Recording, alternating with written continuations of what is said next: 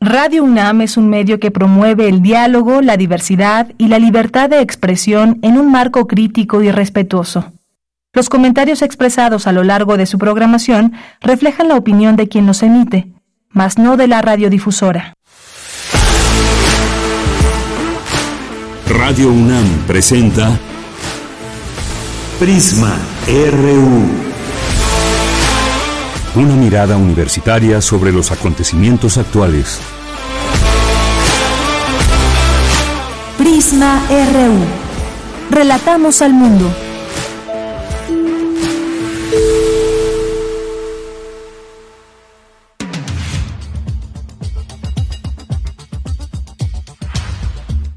¿Qué tal? Muy buenas tardes. Muchas gracias por acompañarnos ya aquí en Prisma RU. Hoy es martes 29 de agosto del año 2023. Mucha información como siempre. Les tenemos el menú informativo a esta hora, una con tres minutos, saludándoles con mucho gusto. Yo soy de Yanira Morán y ojalá que nos acompañe las siguientes dos horas que estaremos transmitiendo información en vivo, secciones y más hoy en este día. Y de entrada vamos a tener una conversación con la embajadora de Chile en México, también periodista y política chilena. Ella es Beatriz de Jesús Sánchez Muñoz, quien eh, participó en un conversatorio Experiencias del Exilio, Memoria y Solidaridad de México. Y pues también queremos platicar con ella sobre este tema de la memoria y todos los hechos que eh, pues se suceden en distintos países y en este caso todo el tema del exilio, memoria y en este caso también la solidaridad en México, Chile, México, México, Chile. Estaremos hablando de todo ello y también pues les comentaremos sobre esta información eh, acerca del el músico activista Víctor Jara porque pues se dio a conocer esta información que la Corte Suprema de Chile ratificó la condena a siete exoficiales por este crimen de Víctor Jara hace 50 años. Incluso hoy ya se da a conocer la noticia de que se encontró muerto en su casa a uno de los exmilitares condenados por este asesinato del cantante chileno Víctor Jara. Platicaremos entonces con la embajadora de Chile en México. Vamos a platicar también de un tema muy importante porque el pasado sábado 26 de agosto pues arrancó el levantamiento de los sondeos de opinión que junto con la consulta ciudadana que se realizará el próximo 3 de septiembre definirán a la candidata de la alianza de oposición a la presidencia, este Frente Amplio por México. Y con sobre ello vamos a platicar con la doctora Marta Singer, es académica de la Facultad de Ciencias Políticas y Sociales de la UNAM. Ayer veíamos pues todo lo referente al caso de Morena, ya tienen ahí esta pues esta boleta digamos que se utilizará para los las encuestas que se llevarán a cabo, que se están llevando ya a cabo en estos días. Yo decía por ahí, bueno, como a Noroña, así nada más le pusieron Noroña, pero bueno, fue un acuerdo entre entre la y los candidatos o los o los interesados más bien en todo este tema de participar para ver quién encabeza los trabajos de la cuarta transformación. Así que hoy lo haremos sobre el Frente Amplio y que pues este, este tema también de Alejandro Moreno, que prácticamente le está diciendo que se baje a Beatriz Paredes. Ahí pues se sigue viendo muy extraño todo esto. Ya lo comentaremos con la doctora Marta Singer. Vamos a tener en nuestra segunda hora, vamos a platicar sobre el Poder Judicial de la Federación que solicitó un aumento de 4% al presupuesto para el ejercicio fiscal de 2024. ¿Qué significa este aumento y todo lo que hay alrededor? Bueno, pues vamos a platicar con Marco Antonio Zenit, él es directorio del Seminario de Derecho Administrativo de la Facultad de Derecho de la UNAM. Hoy es martes de Poetas Errantes, es martes también de literatura. Es eh, martes también donde tendremos información, como todos los días, de cultura nacional, internacional y por supuesto de nuestra universidad. Así que desde aquí relatamos el mundo. Yo soy de Yanira Morán, a nombre de todo el equipo. Le damos la bienvenida a este espacio.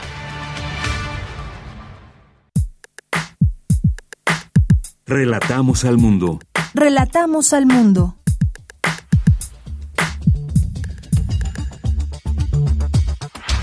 Bien, y en resumen, en la información universitaria, el conocimiento es un ingrediente esencial para la democracia, la igualdad y la libertad, señaló el rector Enrique Graue al inaugurar la quinta Feria Internacional del Libro de las y los Universitarios, la Filuni 2023.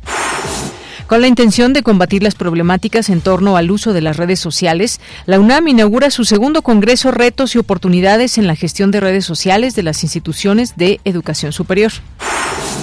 En el sureste mexicano, la UNAM estrena nuevas instalaciones que fortalecen la investigación, la docencia y la extensión de la cultura. El rector Enrique Graue realizó un recorrido por esta zona. Hoy se celebra el Día Mundial de los Videojuegos. La UNAM cuenta con diplomados y talleres en la materia. De acuerdo con el Instituto Federal de Telecomunicaciones, en 2021 se estimó que esta industria superó los 300 mil millones de dólares. En la información nacional, el presidente Andrés Manuel López Obrador aseguró que el presupuesto del Poder Judicial está excedido.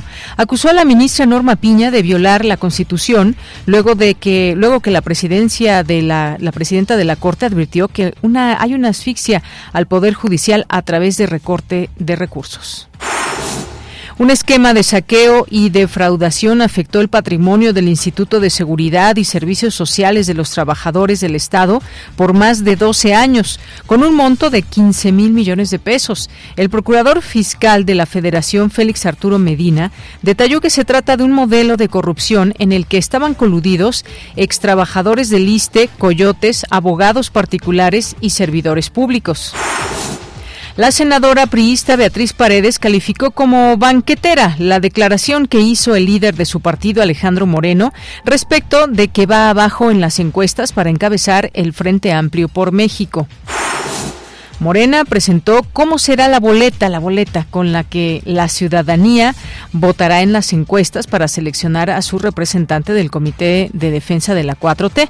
Realizará alrededor de 2.500 encuestas, misma cifra que hará cada una de las cuatro casas encuestadoras seleccionadas, es decir, que se realizarán alrededor de 12.500 encuestas.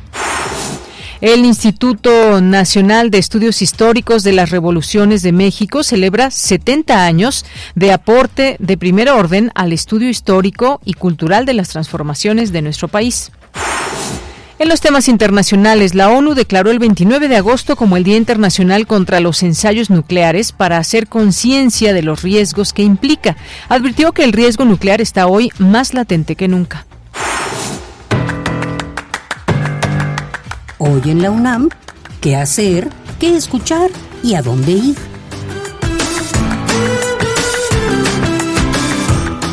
Como parte del Seminario Permanente de las Ciencias Sociales, Reflexiones del Mundo Contemporáneo, Reconstrucción del Tejido Social y Cultura de Paz, se llevará a cabo la conferencia magistral Inversión para el Desarrollo Social. Conéctate hoy, en punto de las 17.30 horas, a través de las redes sociales del Consejo Académico del Área de Ciencias Sociales de la UNAM. La Facultad de Economía de la UNAM organiza la presentación del documental Allende, mi abuelo Allende, de la directora Marcia Tambuti Allende. Se contará con la participación de Leonardo Lomelí Vanegas, Alicia Bárcena, Beatriz Sánchez, José Miguel Insulza, Luis Mayra y Eduardo Vega López. Asiste hoy, en punto de las 17 horas, al auditorio de la Facultad de Economía de la UNAM. La sala Julián Carrillo de Radio UNAM te invita a la función del montaje Huella, juego coreográfico sobre cómo afrontar una pérdida, bailando ante la adaptación a un cambio, porque no hay que quedarse quieto. Este montaje corre a cargo del grupo de danza contemporánea Escarlata. La función se lleva a cabo todos los martes de agosto en punto de las 20 horas en la sala Julián Carrillo de Radio UNAM. La entrada es libre y el aforo limitado.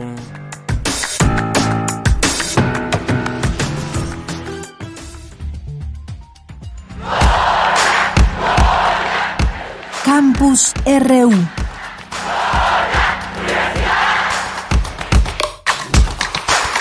Bien, y arrancó ya la Filuni este día, martes 29 de agosto, y esta inauguración la presidió el rector Enrique Graue. Mi compañera Virginia Sánchez nos tiene toda la información. ¿Qué tal, Vicky? Muy buenas tardes. Hola, ¿qué tal, Deya? Muy buenas tardes a ti y al auditorio de Prisma RU. La Feria Internacional del Libro de las y los Universitarios ha reunido a editores y casas universitarias para intercambiar sus experiencias y abrirnos puertas del conocimiento del público en general. Asimismo, el compartir con otras universidades nos permite enriquecer los horizontes culturales y académicos y abrirse a un conocimiento común, el cual es fundamental para la democracia, la igualdad y la libertad.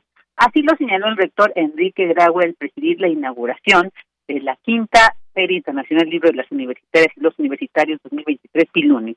Escuchemos al rector. Gracias, por supuesto, a la Coordinación Difusión Cultural y a la Dirección General correspondiente de la Coordinación por esta organización de Filuni que año tras año impulsa las expresiones sociales y artísticas que nos atraen y consolidan como ciudadanos del mundo. Con su dedicación y con su empeño a lo largo de estos años, la UNAM, a través de Filuni, busca acercar los libros a todas y a todos, con la convicción de que el conocimiento es un ingrediente esencial para la democracia, para la igualdad y para la verdadera libertad. Por su parte, Rosa Beltrán, coordinadora de difusión cultural de la UNAM, señaló que en esta quinta edición se apela al espíritu solidario y fraternal que siempre ha distinguido a la UNAM y se reafirman los valores y principios del etos universitario, con los que la Filuni es consecuente, y se ubica en las prácticas y dinámicas de los verdaderos proyectos culturales. Escuchemos. En Filuni existe un compromiso para hacer germinar las habilidades lectoras a través de estrategias de mediación y proponer a los especialistas de los libros, la edición, las bibliotecas, las librerías, etcétera, seminarios, colocos y encuentros para que puedan continuar su desarrollo profesional. Nuestra intención es acercar los libros y las lecturas a la comunidad de nuestra universidad, de nuestros estudiantes, pero también a los y las lectoras.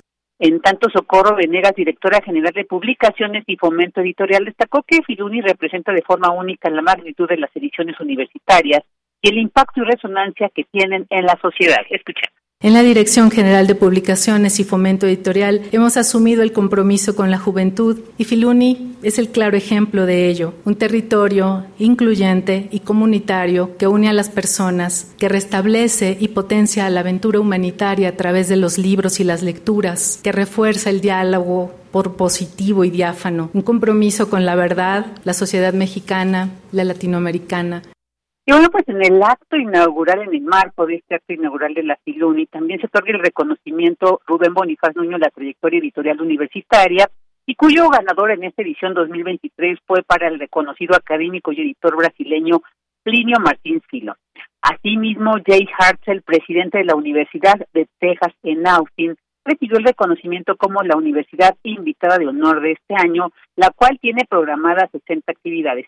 También señalar que la Filuni se llevará a cabo desde este martes 29 de agosto hasta el 3 de septiembre en el Centro de Exposiciones y Congresos de la UNAM en Avenida de Limán 10, Ciudad Universitaria.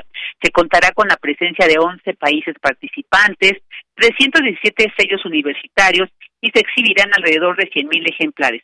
Se llevarán a cabo también 350 actividades culturales y académicas, así que pueden consultar la programación en la página de filuni.unam 2023. Esta es la información de ella.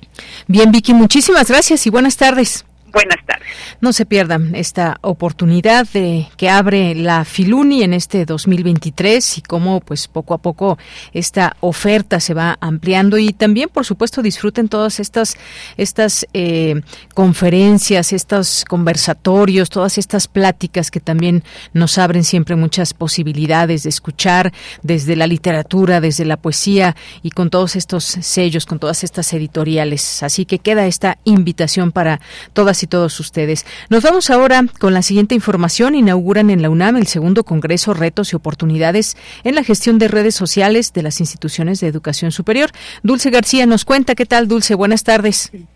Así es, Deyanira. Muy buenas tardes aquí al auditorio. Deyanira, a nivel mundial existen 4.950 millones de usuarios de Internet y en 2023 Facebook encabeza nuevamente el ranking de las redes sociales con más usuarios activos aproximadamente 2.960 millones. Es probable que para el año 2024 haya más de 5.000 millones de usuarios mensuales activos, procedentes principalmente de América, Europa y Asia. Así lo advirtió el secretario general de la UNAM, Leonardo Lomeli Vanegas, al inaugurar el segundo Congreso Retos y Oportunidades en la gestión de redes sociales de las instituciones de educación superior organizado por la Coordinación de Universidad Abierta, Innovación Educativa y Educación a Distancia de la UNAM. En ese sentido, Deyanira, dijo Leonardo Lomelí, es necesario reflexionar sobre la importancia que tiene la gestión de las redes sociales en la actualidad. Escuchemos. Del Instituto Federal de Telecomunicaciones de nuestro país menciona, entre otros riesgos eh, derivados del uso de estos medios de comunicación, los fraudes, la falta de protección de datos personales, el robo de identidad y la difusión de noticias falsas. Reporta también que pueden generar conductas disruptivas en los consumidores que atenten contra la salud mental y emocional, como el aislamiento, los trastornos corporales, adicción a las redes sociales, entre otros. Por todo lo anterior, es muy importante debatir el tema desde espacios académicos como este al que nos convoca hoy la Universidad Nacional Autónoma de México. Y de Yanira, no obstante estos datos, Leonardo Lomelí dijo que en el marco de la emergencia sanitaria, la UNAM identificó la importancia de reforzar la gestión de las redes sociales, por una parte para no perder el contacto entre la comunidad universitaria y también por la otra para combatir las llamadas fake news. ¿Y por qué más? Vamos a escucharlo por lo cual se pusieron en marcha diversas iniciativas, entre las que destacan cursos de capacitación, diseños de lineamientos para la gestión de redes sociales, así como una especialización sobre el tema que se encuentra en desarrollo. Sin duda, este Congreso, Retos y Oportunidades en la Gestión de Redes Sociales en la Educación Superior, dará continuidad a muchas de las discusiones que se realizaron el año pasado. Y bueno, Deyanira, debido a los buenos resultados de este Congreso el año pasado, ahora se dedicó, eh, se decidió organizar esta segunda edición con temas de relevancia actual, como lo son la propiedad intelectual, la introducción del metaverso, el uso del chat GPT y la ciberseguridad. Esta es la información. Bien, Dulce, muchas gracias y buenas tardes. Gracias a ti, muy buenas tardes. Bien, pues todo el, eh, las redes sociales, el chat GPT, ¿ya lo han usado? A ver, cuéntenos cuál, es, cuál ha sido su experiencia con el uso de esta tecnología y la inteligencia artificial. Vamos ahora con Cindy Pérez Ramírez. Celebra el Instituto Nacional de Estudios Históricos de las Revoluciones de México su 70 aniversario. Cuéntanos, Cindy, muy buenas tardes. ¿Qué tal, Deyanira? Es un gusto saludarte. Muy buenas tardes. Desde su creación en agosto de 1953, el Instituto Nacional de Estudios Históricos de las Revoluciones de México ha impulsado la difusión, reflexión e investigación de la historia y la cultura nacionales, así como los acervos históricos del país. Y es que, a decir del director de Servicios Históricos del Instituto, el doctor Beremundo Carrillo Reveles, también ha contribuido con el desarrollo de líneas historiográficas de procesos como la Revolución Mexicana, pero desde hace unas décadas lo ha hecho además con la investigación de temáticas de independencia, reforma liberal y siglo XX. Se ha puesto mucho énfasis en analizar la participación de grupos minoritarios en los grandes procesos históricos de México, pues nos permite o nos ha ayudado a pensar la manera en la que se construye eh, el Estado mexicano y que es un Estado pues plural, multicultural, y que nos ayuda pues también a repensar y a deconstruir la identidad que tenemos o el sentido que tenemos sobre el ser mexicano, ¿no? No es una mirada que se imponga desde el presente, sino que en realidad así ha sido la propia historia de México, diversa y plural. Durante los últimos años, el Instituto ha desarrollado proyectos que buscan acercar a la población a los procesos históricos. Entre estos se encuentran la historia del pueblo mexicano y la historia de las mujeres tenemos un proyecto que se denomina Historia del Pueblo Mexicano, en los que se cuenta la historia de México desde otra perspectiva, en la que ya no son solo los caudillos o los héroes en solitario quienes hacen o quienes encabezan los procesos nacionales, sino que se destaca la participación de colectivos. Y el tercer proyecto que a mí me parece que es muy relevante, pues ha sido el tratar de llevar nuestros resultados a la mayor cantidad de, población posible. Tenemos eh, de momento disponible para descarga gratuita más de 400 obras editoriales. Nuestros cursos actualmente se transmiten a través de las redes sociales Deyanira, próximamente el Instituto Nacional de Estudios Históricos de las Revoluciones de México tendrá conmemoraciones por el aniversario del voto femenino relativas al centenario luctuoso de Francisco Villa y también celebrará los premios INER que reconocen la trayectoria de investigadores y celebra a los jóvenes que contribuyen a los estudios históricos. Este es mi reporte. Muchas gracias, Cindy. Muy buenas tardes. Muy buenas tardes. Queremos escuchar tu voz. Síguenos en nuestras redes sociales. En Facebook como Prisma RU y en Twitter como arroba PrismaRU.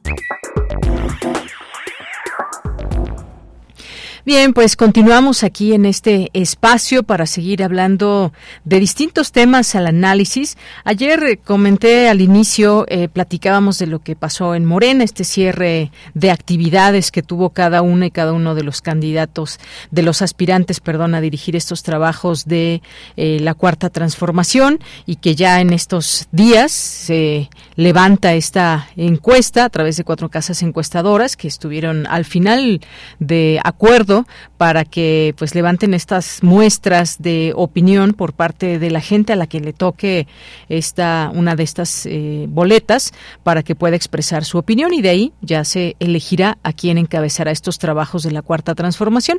Hoy hablemos del Frente Amplio porque desde el pasado sábado 26 de agosto arrancó el levantamiento de los sondeos de opinión que junto con la consulta ciudadana que se realizará el 3 de septiembre definirán al candidato de la, la candidata más bien de la oposición a la presidencia de la República. Los resultados de las encuestas tendrán un valor de 50% en la definición de la candidatura y el ejercicio demoscópico donde Xochitl Galvez y Beatriz Paredes serán medidas comenzará a aplicarse una vez que finalice o que finalizó ya el foro regional de Mérida programado, como les digo, el, este fin de semana que acaba de pasar.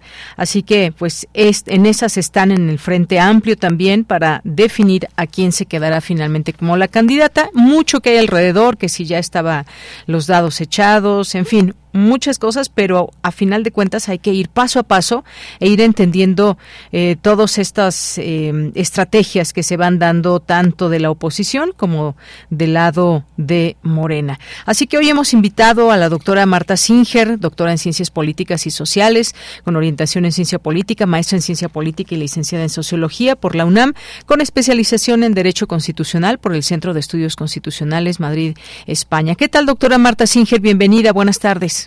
¿Qué tal? ¿Cómo están? Muchas gracias. Mucho gusto eh, de estar con ustedes. Gracias, doctora. Pues, ¿cómo ve esto que ya se enfila también el 6? Tendremos ya a quién será eh, pues quien lleve a cabo todas estas actividades de Morena, pero también el frente el 3 de septiembre pues definirán a la candidata de la alianza de oposición a la presidencia de la República. ¿Cómo ha visto estos trabajos y un poco quizás eh, entender estas diferencias tanto de un lado como de otro, porque sabemos según los sondeos y las encuestas que vamos conociendo que sigue teniendo mayor intención de voto mm. del lado de Morena que del Frente Amplio con quien quedara, aunque Xochitl Galvez es la mejor posicionada según las encuestas. ¿Cómo ve estos trabajos del Frente Amplio? Bueno, pues realmente eh, eh, está, eh, digamos que están comiendo ansias, ¿no? O sea, ya, ya, ya, quieren acabar un proceso que todavía no empieza y eso da lugar a que pues se llene de lo que pues, sospechas, ¿no? El, el, el proceso. Eh, y por eso evidente que el proyecto eh, de Morena eh, tiene una eh, mejor posicionamiento entre entre las personas a las que se ha se han hecho sondeos de opinión no solo por parte de los propios partidos que están buscando a, a su liderazgo sino pues también por los medios privados que eh, a diferencia, eh, pues son, son públicos y abiertos, ¿no? Hemos eh, visto encuestas que dan una clara, clara ventaja a Claudia Sheinbaum y en el lado de la oposición no es muy amplia la diferencia entre Beatriz Paredes y eh, eh, Xochitl Galvez, bastante, bastante cercana, aunque por supuesto que eh, sabemos que los dados van a inclinarse hacia, hacia Xochitl. Y, y esto dio lugar a esta intervención curiosa del propio presidente del PRI, de, Alejandro Moreno, que eh, de pronto pues, dice que bueno, pues que ya, ¿no? Que, que ya Beatriz Paredes eh, se decline y que pues todo este juego ya termine. ¿A, qué, ¿A qué juegan eh, eh, Beatriz Paredes y Xochitl Galvez? Yo creo que eh, están em, poniendo sobre la mesa, midiendo sus fuerzas. y aunque Beatriz Paredes pierda, necesita eh, tener futuro, es decir, todavía podría eh, ocupar algún cargo importante en, eh, las cámaras y por supuesto que los, los, los, los espacios en las cámaras pues están peleadísimos, ¿no? Ya en su momento eh, se incrementó la cantidad de legisladores hasta los 500 diputados que tenemos y diputadas, y en el Senado también se inventó eh, una fórmula de representación proporcional eh, complicada que nos asegura que el frente opositor va a estar ahí. Lo que están jugando es cuánto va a estar ahí y quiénes son las personas que van a ocupar esos lugares. Así pues que eh, muy probablemente la intervención de Alejandro Moreno tiene que ver con su propia eh, su propio futuro de él, ¿no? Eh, ¿Qué está jugando él y por qué le pide él entonces a, a, a Beatriz Paredes, que es la persona que va por parte del PRI a esta contienda interna, eh, pues que eh, eh, ya se dé por vencida. Y Beatriz Paredes dice, no, no, no, esto no acaba hasta que acaba, porque necesitamos saber exactamente con qué fuerza contamos, ¿no? Y es muy interesante que estas encuestas, pues bueno, estos sondeos, pues los vamos a conocer muy a medias, ¿no? realmente hay, hay, poca transparencia la manera como eh, se van a eh, declinar finalmente estas eh, no candidaturas. Pero bueno, muy preocupante será qué va a pasar después, porque la ley electoral prevé un periodo de precampañas, un periodo de precampañas que los partidos usaban justamente para ver eh, quién era la persona que iba a ocupar la candidatura, si fulano o perengana, ¿no? Si tal o cual persona. Y eh, daba espacio a que hicieran pre-campaña, que se dieran a conocer entre la ciudadanía para eh, que la gente decidiera. Pero ya lo están decidiendo ahora. Entonces, ¿qué van a hacer en la pre-campaña? contra quién van a ir a debatir para, para, para resolver qué. Es decir, ya vamos a tener el resultado de las precampañas ahora y el periodo de campañas que se acortó, pues todavía está lejano. Entonces, ¿qué van a hacer las personas que eh, resulten ganadoras en esta fase de eh, eh, preparativa de los partidos. Realmente eh, va a ser muy misterioso y, curioso ver eh, qué estrategias van a emplear para volver a darle la vuelta a la ley electoral y volver eh, nuevamente a tener la posibilidad de pues hacer campaña sin que se note sin que se note.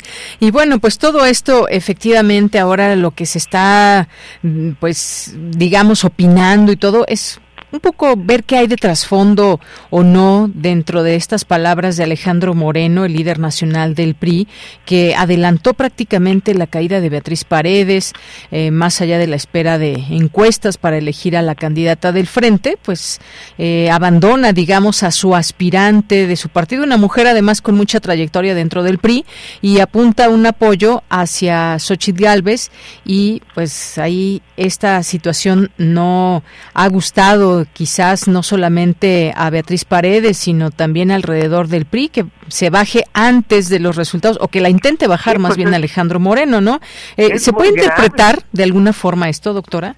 Sí, es muy grave porque significa que eh, el partido no, digamos, el jefe del partido va a intentar que el, el partido, los, los partidistas, los simpatizantes, quienes van a ir a resolver en los sondeos de opinión a quien eh, apoyan, pues no van a apoyar, según él eh, ha dicho, no, él va a intentar que no apoyen a Beatriz, sino a Xochitl.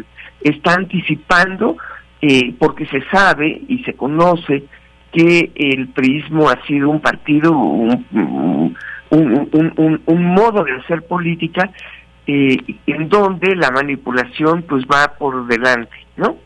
Poca libertad tendrán los eh, eh, las personas que van a participar en esos sondeos para decidir si una u otra. Y más bien él está anticipando que hará lo posible para que la gente no vote por Beatriz, lo cual es una deslealtad absoluta, ¿no? Pues es un es, es, un liderazgo de un partido moribundo que eh, pues eh, se dedica a autoboicotearse, ¿no? Entonces realmente eh, algo habrá él negociado para él mismo y seguramente que un puesto, un cargo de representación en el Senado, y eh, pues deja ahí al garete eh, a eh, Beatriz Paredes, que bueno, tampoco está impedida ella de manipular y de manejar la situación, porque tiene un largo colmillo y experiencia y grupos que la suelen apoyar. Bien, doctora, y en este sentido, digamos que ya con pues entre las declaraciones de Alejandro Moreno y lo que vaya a surgir que pues vemos hemos visto las encuestas ahí el nombre de Xochitl Galvez más arriba eh, que el de Beatriz Paredes. Digamos que se da por hecho que todo ha sido una especie de dedazo del frente así como se acusa a los de Morena o es que realmente hubo un proceso completamente democrático a todas luces al interior del frente o más bien pues ya la puntalada desde un inicio fue Xochitl Galvez pues yo creo que desde un inicio la apuntalada fue ella. Y eh, eh, quizá eh, pues tenga los méritos suficientes para que así se haya decidido, ¿no? Pero realmente en un proceso democrático, pues no, lo hemos visto. desde luego fue ella como, como, como persona quien dijo, ay, yo quiero, y no un, un grupo eh, eh, constituido un, una base social de apoyo, quien dice proponemos que sea eh, eh, ella, ¿no? Xochitl Gálvez. Entonces, bueno, es muy diferente eh, decir, ay, es que sí, me acabo de dar cuenta que yo tengo méritos. Y efectivamente, pues es una persona que ha jugado en la política en los últimos años, que incluso se acercó a la izquierda, y la, y, la izquierda le tendió la mano, pero que eh, desde luego eh, también vimos en su paso por el gobierno, y por lo menos en su, eh, en su, en lo que toca a las relaciones con los pueblos indígenas, bueno, pues ahí quedó mucho a deber, ¿no? quedó mucho a deber el proceso que ella encabezó y sí, efectivamente, en algún momento ella misma dijo, no, no estamos conformes con esa ley, pero ahí se quedó en el gobierno eh, eh, sin eh, mayor problema. ¿no? Em, en fin, creo que el proceso es un proceso que a mucha gente le tiene sin cuidado realmente ocurre en un mundo eh, de la gente que le gusta informarse, que está atenta, que eh, pero es muy pequeño en relación al total del país. Me parece que eh, quizá estas visitas que han hecho quienes aspiran a ocupar ese cargo en el 24, pues es algo muy útil porque ayuda a que cada día más gente esté interesada en la vida política y cada día más gente vea el espacio eh, para hacer política y no eh, eh, pues que, que este espacio no sea solamente un espacio que ocupen las personas que reciben ingresos por hacer política.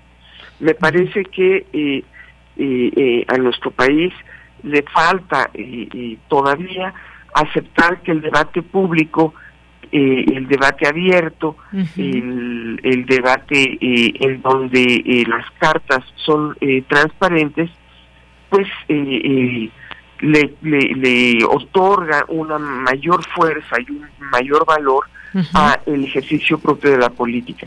Desafortunadamente nuestra ley electoral hecha justamente por los partidos que hoy se encuentran en el frente opositor, se encargó de eh, abrir espacio para la oposición, pero una, un espacio sumamente acotado, limitado, que no abre eh, la puerta a ese debate eh, tan importante y necesario en una sociedad tan compleja y tan diversa como, como la nuestra.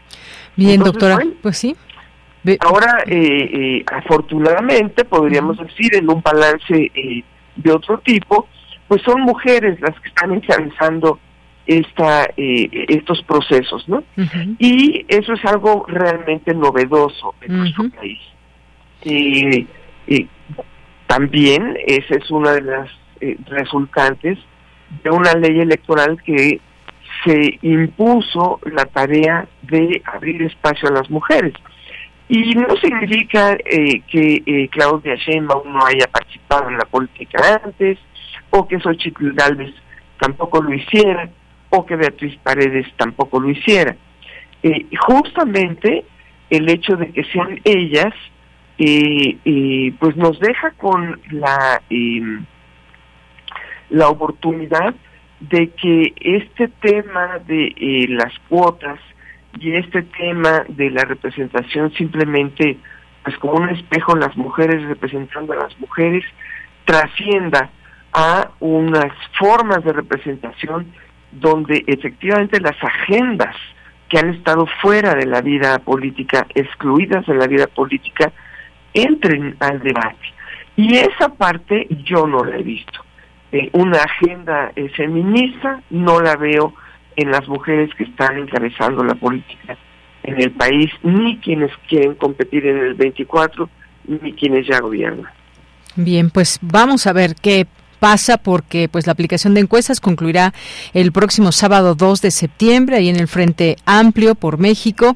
Y un día después, un día después, es decir, el domingo pues se dará a conocer el nombre de quien será la próxima candidata presidencial del Frente Amplio por México, que pues más bien ya como decía usted, eh, doctora, también pues se vio apuntalada desde un inicio a Xochitl Galvez, que hay que recordar que primero se le vio como una posible candidata a la Ciudad de México y de pronto las cosas cambiaron, empezaron a ver ahí en el frente eh, quiénes podrían en todo caso entonces tener hacia la presidencia y pues resulta que de último momento la jalan a Xochitl Galvez. Se hace todo este proceso para, eh, pues, un poco eh, persuadir quizás también a la ciudadanía en torno a lo que podría parecer un proceso completamente democrático y pues lo más seguro es que el próximo lunes demos a conocer en estos distintos espacios, cada quien en sus informativos, pues quién será quien encabece estos trabajos y días después en Morena. Así que, pues bueno, doctora, muchísimas gracias. Dígame. Los reacomodos, ¿no? Sí, sí, sí. Los perdedores, pues no son necesariamente perdedores. Habrá que ver cómo mueven sus canicas. Y claro, ¿qué es eso? Porque no creo que un Manuel Velasco, por ejemplo, pensara que iba a ganar el proceso o un Miguel Ángel Mancera del Frente Amplio. Más bien están ahí pendientes a ver cómo se mueven las cosas y dónde quedan colocados en la política, ¿no? Pero pues sí sigue siendo sigue siendo un proceso en donde eh, la base social está eh, ausente. Y ya lo vimos también en Chiapas no estaba eh, muy puesto candidato como candidato Zoe Robledo y de pronto pues ya no pues que siempre no no que, que, que siempre no. Entonces bueno me parece que estas formas de hacer política donde y las cosas deciden desde arriba, y pues tiene que empezar a cambiar. y quizá estos ejercicios eh, son un anuncio de que la política se está haciendo de otro modo en México. Muy bien. Pues doctora, como siempre, un gusto poder conversar con usted.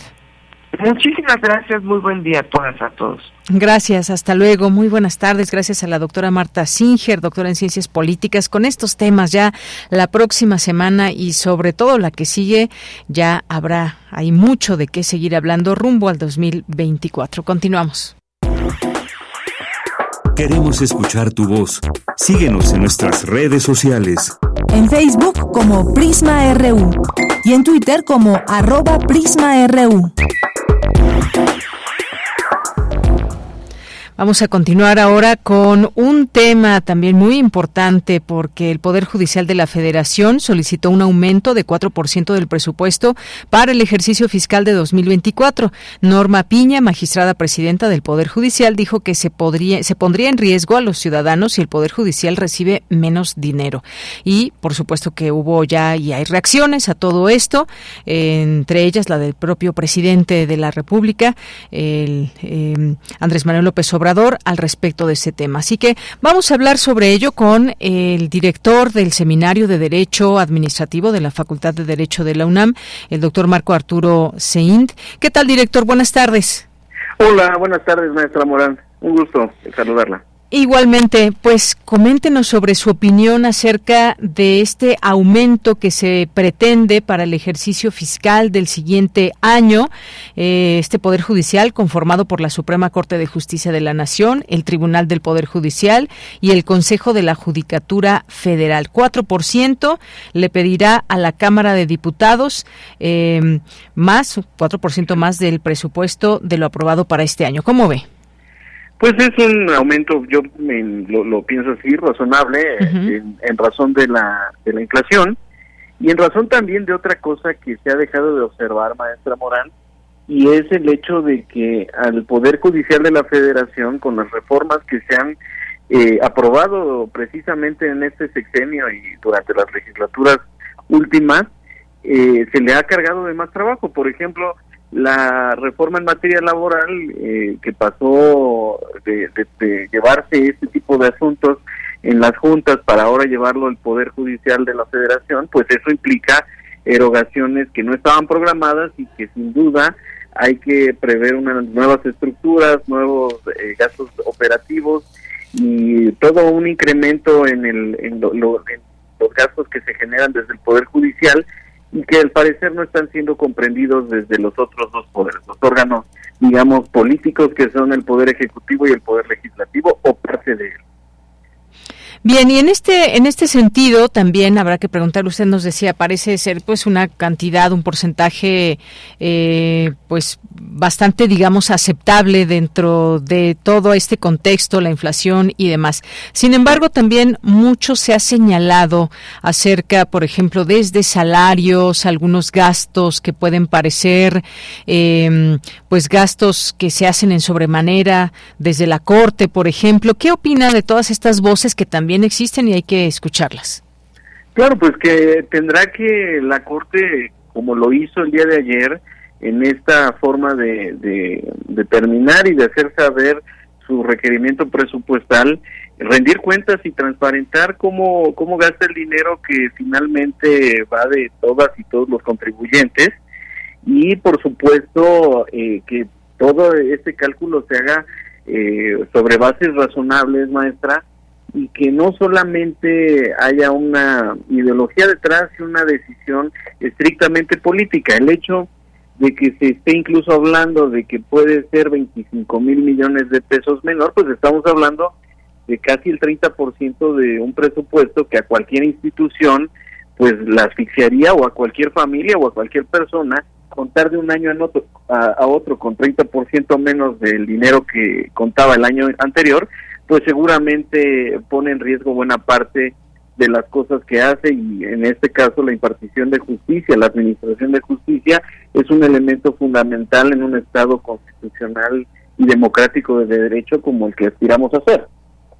Dice en este sentido el presidente respondió ante esto que ya es mucho cinismo y esto refiriéndose eh, precisamente a toda esta parte eh, presupuestal.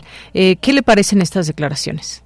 Pues me parece que no no es una declaración que cumpla con el papel de jefe de Estado que es como el titular de otro poder que está a la par del poder judicial y que debemos recordar no está por encima y también me llaman la atención las, las eh, declaraciones del diputado Mier, que incluso habla de una de acciones mafiosas y algunas otras cosas, habría que recordarles tanto al Poder Ejecutivo como al Poder Legislativo que hay otro poder que respecto del cual es par, son pares, y ese es el Poder Judicial de la Federación, y como personas con convicciones democráticas, yo creo que todas y todos debemos apoyar eh, la fortaleza de nuestras instituciones. Desde luego se trata de instituciones con márgenes de mejora claras, todas, incluido el Poder Ejecutivo e incluido el Poder Legislativo, y eso lo tenemos que apuntar, maestra Morán, pero el llevar a un terreno y a, y a rebajar el debate público a comenzar a descalificar a personas, yo creo que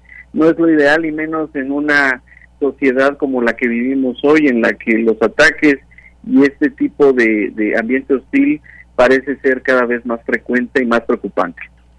Bien, eh, y le pregunto también, eh, doctor Marco Antonio Saint, es una, digamos, una advertencia que hace Norma Piña en este sentido y bueno, esta interpretación que, que usted mencionaba aquí de Ignacio Mier, que dijo no aceptamos los mensajes mafiosos ni intimidatorios de que sin más recursos no se, no se garantice una transición con estabilidad.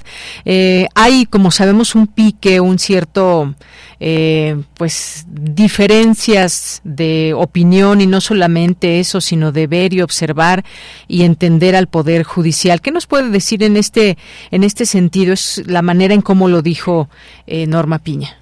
Pues mire, yo creo que el papel de la ministra presidenta y de todas las ministras y ministros de la Corte debe ser eh, defender al poder eh, judicial, defender a las instituciones que, que lo integran y defender sobre todo la independencia judicial, maestra Morán. El hecho de que pongamos en entredicho lo que ahí se hace, que repito, seguramente se puede mejorar, pero se puede mejorar desde un debate informado y desde la base de la evidencia, no solamente desde el hecho de que no me gusta cómo, cuál es el sentido de sus fallos.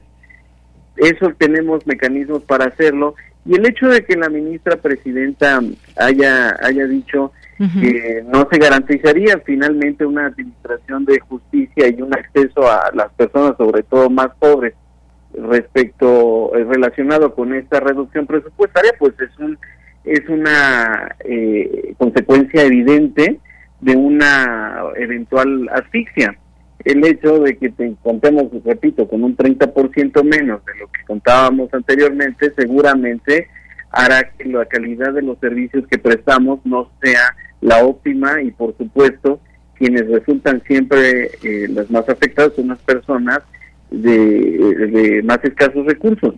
Yo creo que aquí lo que debemos empezar a debatir, maestra Morán, es, y ya que va a haber una propuesta para que incluso sean electas las ministras y los ministros, es tomar como ejemplo lo que acaba de suceder el 25 de julio en, en Jalisco, en donde ya a rango constitucional se estableció que el Poder Judicial deberá contar con un mínimo del 2% del presupuesto de egresos de la entidad federativa. Debemos darle certidumbre, debemos darle viabilidad y debemos darle, desde luego, la posibilidad de planear y programar a nuestras instituciones, sobre todo las instituciones que no tienen que ver con el reparto de los recursos, que no tienen la facultad exclusiva de la aprobación del presupuesto de egresos, para que puedan funcionar de manera óptima y no tengamos otro reclamo más que el mejoramiento de los servicios que prestan, pero no derivado de una falta de presupuesto. Efectivamente, pues ya veremos que en este sentido si acude o no, si va la ministra presidenta eh, Norma Piña ahí a la Cámara de Diputados para explicar todo esto que, propone. Hay mucho de político también en todo esto, doctor, como de pronto no permitir que se empañen las necesidades que pueda haber, el entendimiento también hacia la ciudadanía de comprender pues lo que se requiere en el Poder Judicial, que además son muchas instancias, es muy grande estos aparatos y que justamente pues lo que se quiere es que siempre se, eh, se mejore la justicia, todos estos procesos de pronto eh, que hay y que a veces mucho que nos dejan como preguntas y demás, algunos casos en específico, cómo se resuelven y demás, pero tiene su parte política, ¿cómo quitarla frente a los ojos de la ciudadanía? Pues es, es muy difícil quitarla porque finalmente el Poder Judicial, eh, como un poder con más de 55 mil personas que lo integran, no tiene el acceso a medios que sí tienen órganos como puede ser el del titular del Poder Ejecutivo o como puede ser el Poder Legislativo. Va a ser muy complicado salir de un debate que finalmente la Corte, en mi opinión, no tiene que participar. La Corte tiene que hablar, como ya se ha dicho a lo largo de los años, a través de los fallos y la calidad con que los dicte y no meterse en un debate que no va a ganar porque simple y sencillamente no tiene ni los tiempos en televisión y en radio y en todos los medios de comunicación para que se le pueda comprar.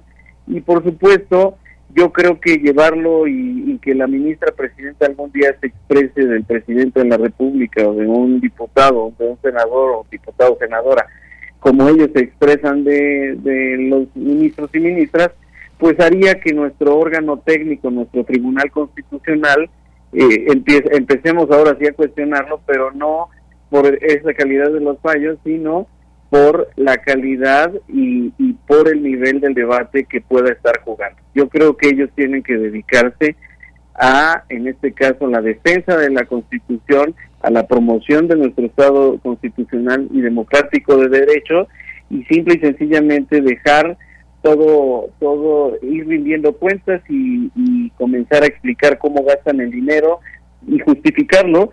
Y esa va a ser la tarea. Yo no, no, no soy de la idea de que entren en un debate del mismo nivel porque no tienen por qué y además muchos estaríamos muy decepcionados de que eso sucediera. Bien, pues ahí está un tema sin duda alguna importante de discutir, de discutirse. Y en esa propuesta también la propia la propia eh, ministra presidenta considera dice eh, ahorros y economías derivados de la aplicación de medidas de racionalización y austeridad. Em, solicitan recursos necesarios indispensables para garantizar la continuidad de las funciones. Se están abocando a esto las funciones en términos de la Constitución y eh, pues todo lo encomendado que realiza eh, todas estas partes del Poder Judicial. En eso se abocarían. ¿De qué estamos hablando cuando se habla de este 4%? ¿Hacia dónde se dirige este presupuesto o dónde se tiene que enfatizar este presupuesto, doctor? Pues eh, eh, debemos recordar que las instituciones públicas, maestra Morán, en buena parte sus presupuestos ya se encuentran comprometidos y lo que llamaríamos el gasto programable, que es aquello que todavía pueden, eh, tienen ese margen de maniobra, es un porcentaje menor. Sucede en nuestra Universidad Nacional, sucede en la Secretaría de Salud o sucede en el Poder Judicial de la Federación. Aquí lo que tenemos es que sí se tiene que destinar una buena parte a la infraestructura física, como ya decíamos, necesitamos eh, nuevos eh, órganos jurisdiccionales, nuevas sedes de los órganos jurisdiccionales para acercarlos a todas las personas. Necesitamos también, eh, y yo creo que esto es fundamental, la profesionalización del personal judicial y necesitamos también, desde luego, garantizar la estabilidad y, las buenas prestaciones en, en las personas que, que día a día están impartiendo justicia. Yo no soy de la idea de que la austeridad tenga que pasar por una reducción en, el, en los salarios de, las personas. Finalmente se trata de personas con una solvencia técnica. No, no estoy calificando si ganan mucho o poco. Lo único que sí debo decir es que en los casos específicos tenemos que observar la Constitución y no tenemos que permitir que haya una reducción, porque eso no tiene un efecto solamente en la persona, que hoy gana 10, 20 o 30 pesos menos. Eso tiene un efecto, maestra Morán, en la independencia judicial. Y en el momento en el que otros poderes intervengan en la administración interna de un poder que debemos recordar es autónomo, es el momento en el que la independencia judicial como principio fundamental de un Estado de Derecho se puede ver seriamente comprometida no podemos estar sujetos a que nuestros órganos jurisdiccionales no sean lo suficientemente independientes para que sus fallos los determine las pruebas que les hacen llegar y un juicio y un debido proceso. Y que además quiera otro poder intervenir en su vida interna para de alguna manera, en algunos casos, presionarlos para que los fallos sean en el sentido que al gobierno le interesen. Eso no lo podemos permitir y yo creo que tiene que hacer una lucha muy digna el Poder Judicial de la Federación, particularmente la Suprema Corte de la Nación, para que esto permanezca y tendrán que, aguantar un buen tiempo, supongo, pero no tengo duda de que su convicción democrática y su convicción por el Estado de Derecho le, nos permitirá contar con un tribunal constitucional independiente, con tribunales que son parte del Poder Judicial también independientes, en donde esa independencia judicial redunde en una impartición de justicia y en una administración de la misma que dé certidumbre a toda la sociedad mexicana. Muy bien. Bueno, pues muchísimas gracias por compartir con nosotros este análisis, estos puntos de vista que nos abren esta perspectiva también de comprender qué hay en los hechos y este aumento que se pidió desde el Poder Judicial. Muchas gracias, doctor Marco Antonio Seint. Muchas gracias a usted y muchas gracias a todo su auditorio. Que tengan buena tarde. Igualmente, hasta luego. Bien, pues fue el director del Seminario de Derecho Administrativo de la Facultad de Derecho de la UNAM. Y miren, vamos a despedir esta, esta primera hora de Prisma RU con una canción de Víctor Jara, porque pues la Corte Suprema de Chile ratificó la condena a siete exoficiales por este crimen de Víctor Jara hace 50 años. Y bueno, pues a dos semanas de que se cumple el aniversario del derrocamiento de Salvador Allende en el 11 de septiembre del 73, de 1973, este máximo tribunal impartió esta sentencia definitiva por el crimen de una de las voces más reconocidas de la música popular de América Latina. Esto es eh, lo que vamos a escuchar, ya lo estamos escuchando aquí en Prisma y y con esto nos vamos al corte.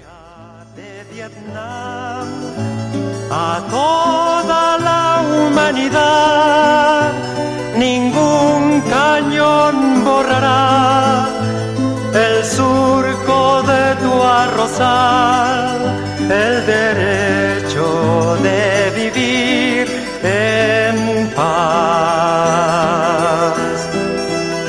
Indochina es el lugar más allá del ancho mar donde revientan la flor con genocidio y napalm.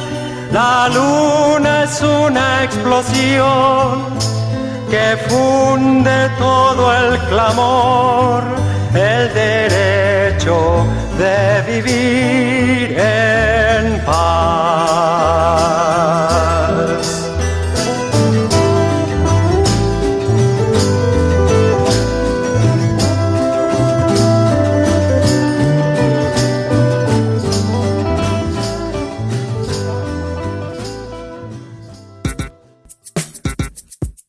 RU. Relatamos al mundo.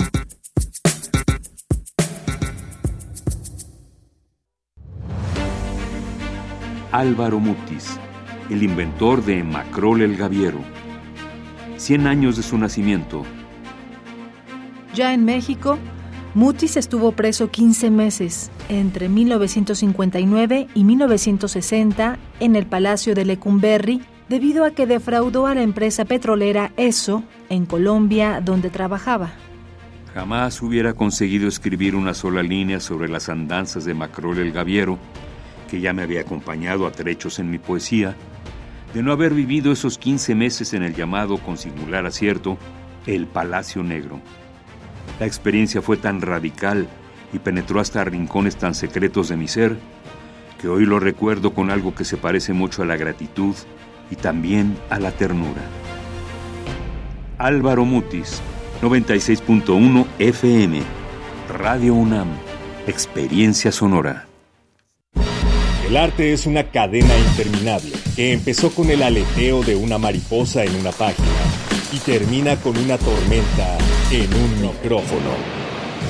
Radio UNAM, Radio UNAM invita a conocer los fundamentos del arte para reconstruirlos en su taller Contracultura. De la literatura clásica al rap en español. Imparte Luis Ernesto Perea, Proof. Del 5 al 28 de septiembre, martes y jueves de las 19 a las 21 horas en Radio UNAM. Adolfo Prieto número 133, Colonia del Valle. Informes e inscripciones en cursosrunam.gmail.com Aprende a compartir tus ideas con metáforas, rimas y barras. Radio UNAM. Experiencia sonora. ¿Qué pasaría si perdieras tu INE? Perdería el derecho al voto. No existiría mi identidad. Perdería el derecho a la democracia. No podría hacer valer mi opinión.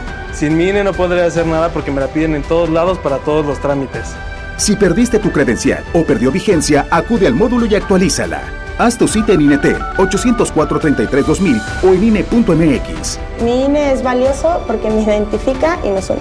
INE. Habla Andrés Manuel López Obrador. Está creciendo la economía, estamos generando muchos empleos porque se echó a andar la industria de la construcción y además aumentó al doble la inversión pública. En 2018, 500 mil millones de pesos. Este año, un billón para construir trenes, puertos, aeropuertos, carreteras, presas, 100 mil hectáreas de riego por el bien de todos, primero los pobres. Quinto informe, Gobierno de México. Lo social, lo político, lo económico, lo cultural son fenómenos que nos competen a todas y a todos. Nada debe sernos impuesto, porque tenemos una voz, una opinión, tenemos derecho a debate. Analiza lo que sucede en la sociedad en compañía de universitarios, juristas, especialistas y activistas. Con Diego Guerrero, los martes a las 16 horas por Radio UNAM. Experiencia sonora. Porque tu opinión es importante, escríbenos al correo electrónico prisma.radiounam@gmail.com.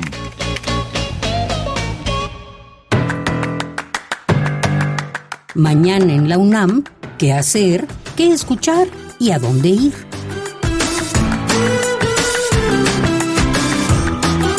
Mañana no te puedes perder Cinco Sentidos, Rutas de la Sexualidad más allá de la piel. Una producción de altavoz radio del Sistema Público de Radiodifusión del Estado mexicano.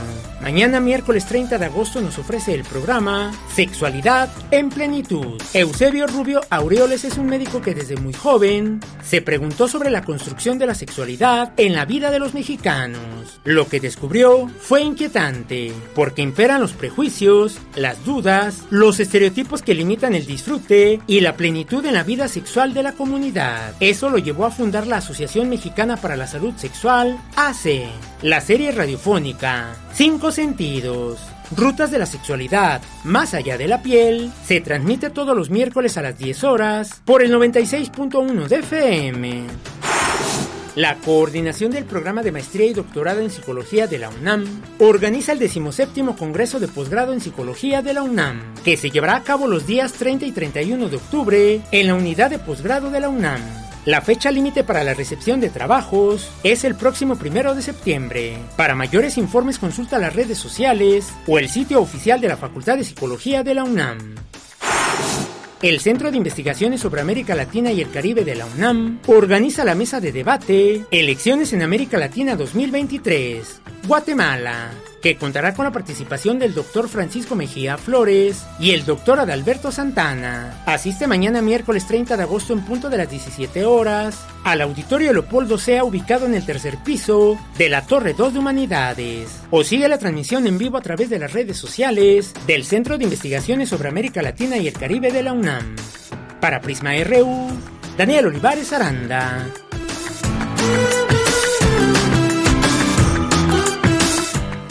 Estamos de regreso en esta segunda hora de Prisma RU. Gracias por seguir esta sintonía en el 96.1 de FM, en www.radio.unam.mx, en cualquier plataforma de internet que nos estén escuchando. Les mandamos muchos, muchos saludos.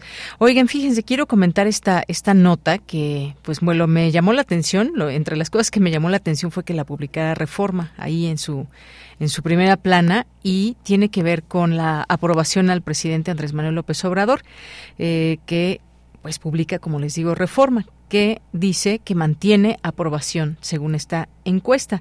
La aprobación a la gestión presidencial se mantiene estable en 60% con un 38% de desaprobación. Dice esta nota, mantiene AMLO aprobación según la encuesta según esta encuesta de reforma, el presidente obtuvo 60% de aprobación, lo eh, 38% lo desaprueba, según una encuesta publicada.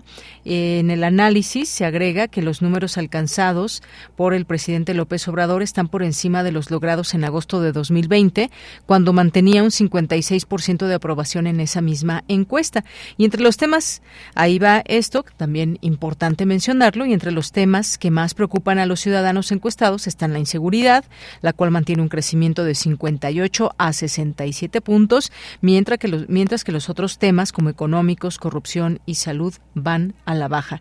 Esta encuesta de Grupo Reforma que se realizó del 18 al 23 de agosto muestra también que el 52% de mexicanos respalda la, la, participación del presidente López Obrador en elecciones el dos, del 2024. Sin embargo, el 56% reprueba sus críticas a aspirantes opositores. Es lo que dice la aprobación gestión, gestión presidencial se mantiene estable. Eh, 53% de los encuestados busca un cambio de rumbo en el país, mientras que el 44% prefiere mantener el status quo. Es lo que dice esta encuesta que la comento, digo, me llamó la atención que sea publicada en Reforma. Y bueno, pues vamos a mandar saludos a quienes nos están escuchando, quienes nos hacen comentarios sobre los distintos temas que aquí eh, tocamos y que les proponemos también en esta agenda informativa que hay en nuestro país, en la Ciudad de México. Gracias a David Castillo Pérez, muchos saludos, a Rafael Morales también, eh, Rafael Morales, muchos saludos, eh, al doctor Marco Antonio Seint aquí en Twitter, César Soto nos dice en el año 1973 el golpe de Estado en Chile ante un escenario de plebiscito que no logró resolver una salida a la crisis política y social donde el régimen democrático quedó nulificado ante el régimen militar dominante en Chile. Muchas gracias. Lorenzo Sánchez nos dice, escuché con atención la entrevista al invitado y no estoy de acuerdo con varios de sus eh, con varias de sus aseveraciones. Los ministros de la Corte tienen sueldos indignantes, aparte de sus decisiones que han beneficiado a ricos, empresarios y políticos de dudosa moral. Muchas gracias. Bien, pues gracias por sus comentarios. Saben que siempre los tomamos en cuenta y que aquí todas las opiniones con respeto se valen y se comentan o se leen al aire. Muchas gracias. Mayra Elizondo, también muchos saludos, eh, que nos dice lamentables declaraciones en defensa de un poder judicial excesivamente caro que garantiza, entre comillas, pone justicia solo para grupos de poder de manera evidente. Estoy en desacuerdo con el doctor Saint. Fíjense que eh, y, entre las preguntas que le hacía, yo le comentaba qué tanto, cómo podemos quitar o qué tanto influyen también la parte política en todo esto, ¿no? Porque hemos visto desde un inicio, ¿no? Esta que fue tan comentado que la eh, la ministra presidenta no se paró en un evento cuando todos se pararon, cuando el presidente terminó su discurso y tuvo ahí distintas interpretaciones. Luego los lo que ha mencionado en su momento también en las mañaneras el presidente de cómo algunos casos de pronto pues se dan por fast track y más. Todo esto pues obviamente influye en nuestra en nuestra opinión y en nuestra forma de ir entendiendo lo que pasa en un poder judicial que siempre requiere de cambios, que por supuesto necesita un, un presupuesto importante, pero también se conoce pues desde, desde, los salarios de quienes son ministros ahí en la Suprema Corte, por ejemplo, y algunas eh, cuestiones que podrían parecer a ojos de la gente como movimientos o situaciones un tanto facciosas cuando un juez, por ejemplo, deja libre a una persona, un presunto eh, delincuente y demás. Hay muchas polémicas en torno a todo ello, así que pues seguiremos tratando de entender todo todo, esto en estos distintos espacios y desde distintas miradas. Por lo pronto, pues muchas gracias por sus comentarios también aquí que nos hacen llegar y que recibimos con todo gusto. Eh, por supuesto. Guerrero también, saludos. Oscar Sánchez dice, creo que fue algo errónea esa idea sobre que merecen el aumento porque han trabajado en reformas en este sexenio. No está implícito en el puesto. Gracias, eh, Oscar. Jorge Morán Guzmán nos dice, ¿cómo se puede cambiar esta situación del Poder Judicial de la Federación? Gracias, Carmen Valencia también. Jorge nos dice una felicitación para todo el personal del Instituto Nacional de Estudios Históricos de las Revoluciones Mexicanas por sus 70 años.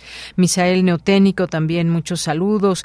Usemos adecuadamente las redes sociales para difundir conocimiento y gracias por el, el recordatorio de la Filuni 2023 para asistir y la edición a la feria internacional, nos dice la, edición de la Feria Internacional del Libro del Instituto Politécnico Nacional, ya en su edición 40, eh, nos dice del 1 al 10 de septiembre, lunes a viernes de 10 a 19 horas, sábado y domingo de 11 a 19 en el Centro Cultural Jaime Torres Bodet en Zacatenco, ahí en Gustavo Amadero. Bueno, pues a ver si también traemos aquí alguna invitación para que nos hablen de todo lo que trae esta feria. Muchas gracias, Jorge, académico de ahí del Politécnico Nacional. Muchos saludos. Jorge Fra también, muchos saludos. Em, Guerrero también nos manda saludos. David dice, em, falta media para que empiece el mejor noticiero universitario. Muchas gracias. Bueno, pues ya estamos acompañándote, David Castillo. Muchísimas gracias em, por estar aquí presente. Mario Navarrete, también saludos. Em, Rosario Rosario Durán, feliz martes para ti también, Rosario. Muchas, muchas gracias. Eh, la morra de los conciertos, Gabani, muchos saludos. Andrea Gutiérrez Villavicencio, Elena, muchas gracias también por esta foto que nos envió muy tempranito Mayra Elizondo, las mañanas desde el posgrado de Ingeniería en CEU 620. Abrazos a la banda Radio Escucha de Prisma RU de Radio UNAM. Hermosísima esta foto que nos manda, nos manda Mayra Elizondo, muy temprano allá por Ciudad Universitaria. Gracias, maestra. Muchos saludos. Gracias a Lisette Alanís también y a todas las personas que nos sigan escribiendo en este durante el noticiario. Le seguimos leyendo. Patricia Baeza también, muchos saludos. Eh, Gabriel Pérez nos dice, es curioso cómo todo se mide en función del dinero. No se observa todo lo demás que implican las decisiones políticas o la vida misma. Importa más lo que ganan los ministros que la independencia y separación de los poderes y por ende la esencia misma de un país republicano. Muchas gracias aquí por su comentario que lo recibimos también con muchísimo gusto. También eh, eh, dice aquí David Castillo que agradece esta entrevista que hubo de el doctor Marco. Dice gracias por su opinión experta, aunque yo no estoy de acuerdo. Muchas gracias aquí por estos comentarios que nos van haciendo llegar a X en arroba PrismaRU y en Facebook como PrismaRU. Así nos encuentran. Pues muchas gracias y nos vamos a la información en esta segunda hora de Prisma RU. Nos vamos a la información con Cristina Godínez. La UNAM estrena nuevas instalaciones en Mérida y en Cisal. Adelante, Cristina. Hola, ¿qué tal, Deyanira? Un saludo para ti y para el auditorio de Prisma RU. El rector Enrique Graue puso en marcha y realizó un recorrido por las nuevas instalaciones ubicadas en el campus Mérida de la UNAM, así como ampliaciones de la unidad académica del Instituto de Ingeniería en Cisal en la Inés Mérida, visitó el edificio I, que alberga las sedes foráneas del Instituto de Ecología y del Instituto de Investigaciones en Matemáticas Aplicadas y Sistemas. Ahí se encuentra el Laboratorio Nacional de Ciencias de la Sostenibilidad, en el que se instaló un teatro de decisiones o sala para la conducción de talleres participativos y la presentación de resultados de investigaciones transdisciplinarias sobre problemáticas socioambientales. También conoció los laboratorios de biología molecular y de microbiología, un cuarto de autoclave, uno de los congeladores y un almacén de reactivos, así como los nuevos cubículos para investigadores, áreas de trabajo para técnicos académicos y espacios en escritorios y laboratorios para alumnos, postdoctorantes y técnicos contratados por proyecto. En CISAL, Graue Vigers caminó por la unidad académica del Instituto de Ingeniería, donde se construyeron nuevos cubículos para investigadores, áreas de trabajo para estudiantes, dos laboratorios, zonas de campo, una sala de juntas y un aula magna. Ahí además está un edificio para exámenes profesionales y áreas de trabajo para alumnos de posgrado de Ciencias del Mar y Limnología. Deyanira, este es mi reporte. Buenas Buenas tardes, gracias Cristina Godínez. Nos vamos ahora a la información internacional a través de Radio Francia. Relatamos al mundo. Relatamos al mundo.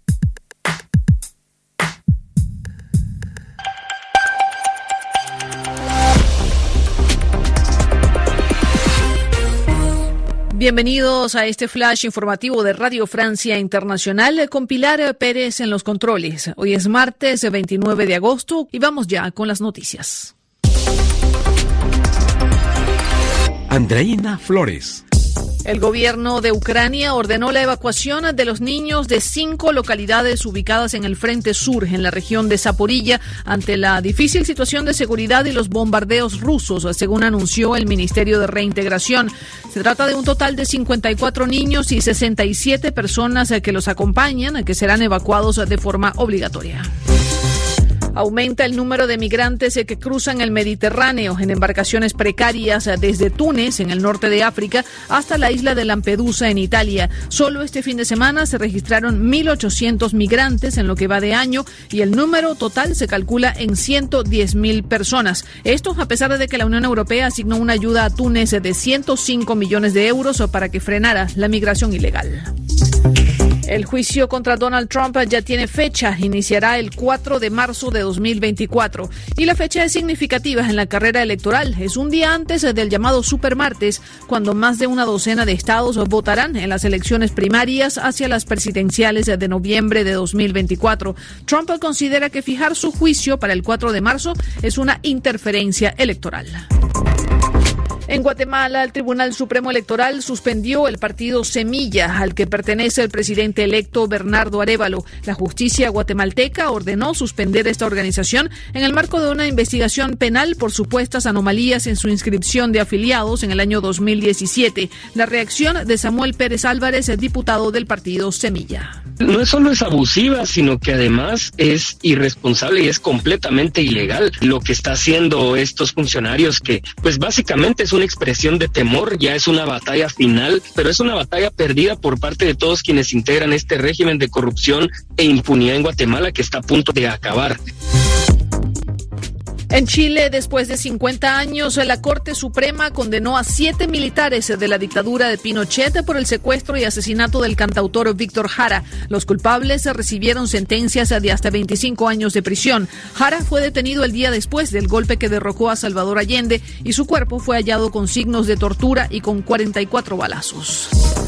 El cantante de pop iraní Mehdi Yarrahi fue detenido por difundir una canción en contra de la obligación de llevar el velo. La canción se llama Rosarito, tu pañuelo, en persa y es considerada por las autoridades una canción ilegal que desafía las costumbres de la sociedad musulmana.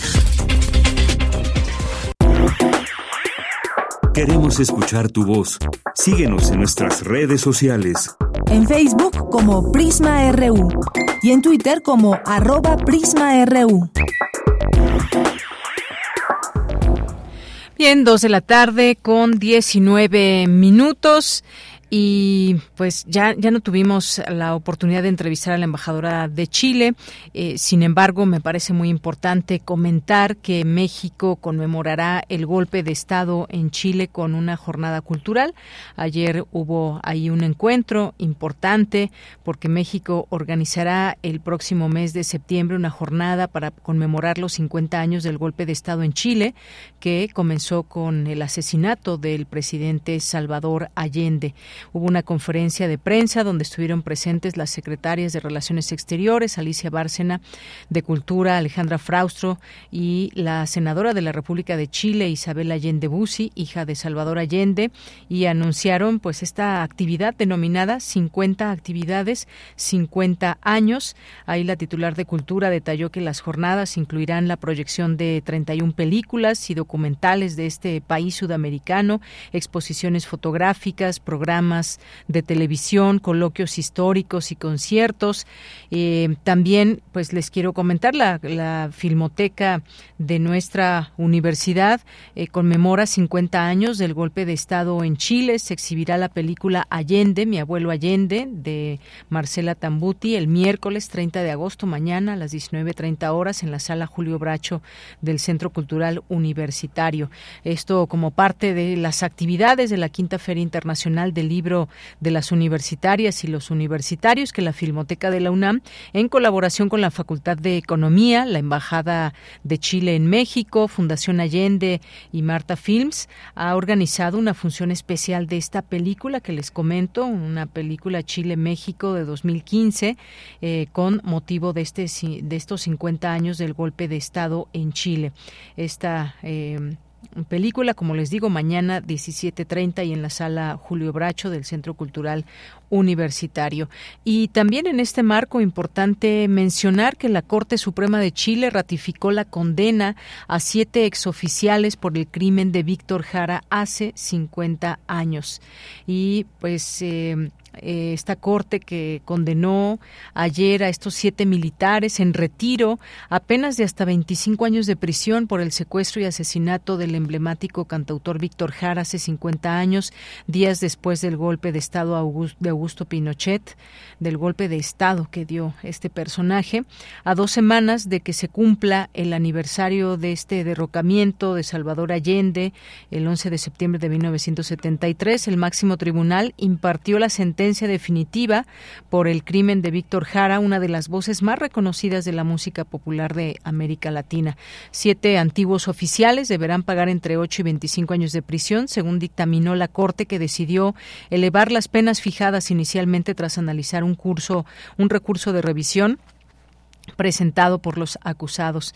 Eh, dentro del mismo caso, los jueces eh, los condenaron también por el asesinato y secuestro del exdirector de prisiones, Litre Quiroga, quien estuvo detenido junto a Jara en el entonces llamado Estadio Chile, ahí donde fueron torturados, eh, fue fueron torturados y bueno, pues importante también mencionar todo esto porque pues bueno, todos estos oficiales que ahora tendrán que pasar en prisión. Sin embargo, hoy se dio a conocer esta eh, noticia de que uno de los exmilitares condenados por el asesinato del cantante Víctor eh, chileno Víctor Jara, eh, pues se quitó la vida. lo encontraron muerto en su casa. detectives de la policía de investigaciones encontraron sin vida a Hernán Chacón cuando llegaron a su departamento a notificarlo de la sentencia de prisión que eh, la que debía empezar a cumplir tras ese trámite. Se lo iban a llevar a la cárcel, iban por él y sin embargo, pues ahí lo encontraron eh, sin vida. Eh, como le decía, este caso de Litre Quiroga, quien estuvo detenido junto a Víctor Jara en el entonces llamado Estadio Chile, que hoy lleva el nombre de Víctor Jara y que llegó a albergar a cinco mil detenidos. Los exoficiales del ejército deberán pagar 15 años por este asesinato de Jara y de Quiroga, estos asesinatos, además 10 años por, por ambos secuestro según el fallo. Eh, hay que recordar que uno de los, de los, el militar Rolando Melo recibió una pena de ocho años como encubridor, con edades de entre los 73 y 85 años. Los condenados seguían en proceso en libertad, por lo, eh, por lo que deberán ser conducidos a prisión en los siguientes días. Esta es parte de la información. Militante del Partido Comunista, Jara, Víctor Jara fue detenido, torturado, torturado y asesinado de 44 balazos tras ser detenido en la Universidad Técnica del Estado donde ejercía como profesor. Tenía 40 años. Vamos a escuchar eh, pues un poco de su canción Manifiesto y que pues se le recuerda y que muy tarde, pero la justicia llegó en contra de estos militares y pues así se, así queremos recordar hoy a Víctor Jara.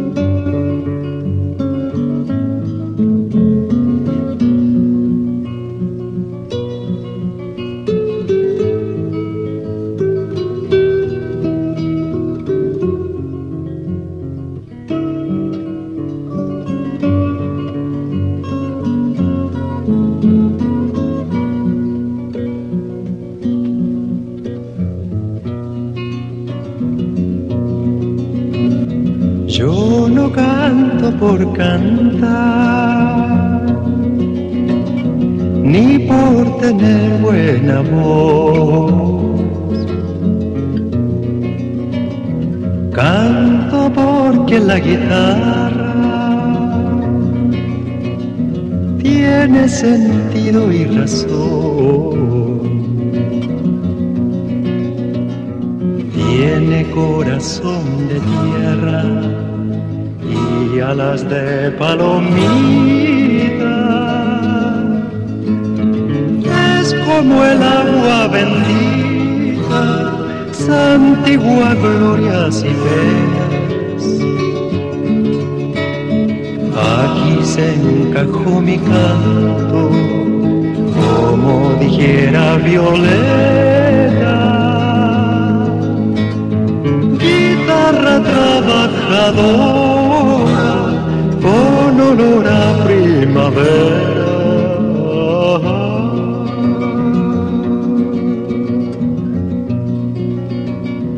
Que no es guitarra de rico, ni cosa que se parezca.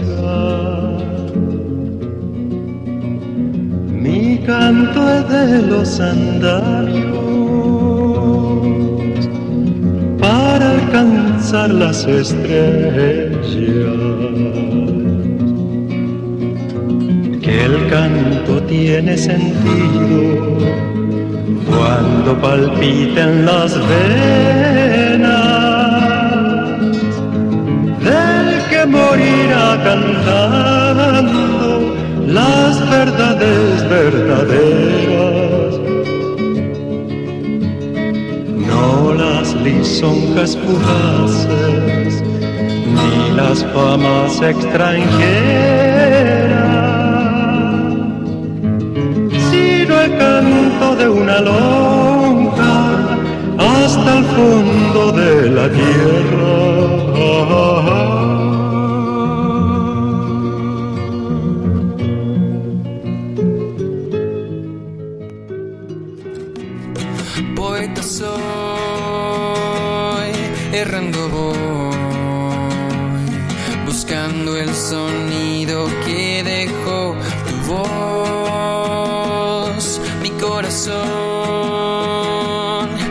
El tuyo es un destino decidido, escúchame.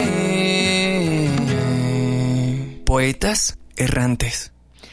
Dos de la tarde con 28 minutos. Recibo aquí con muchísimo gusto a Sergio David, como en muchas otras ocasiones más, y espero seguir escuchándote. Sergio, ¿cómo estás?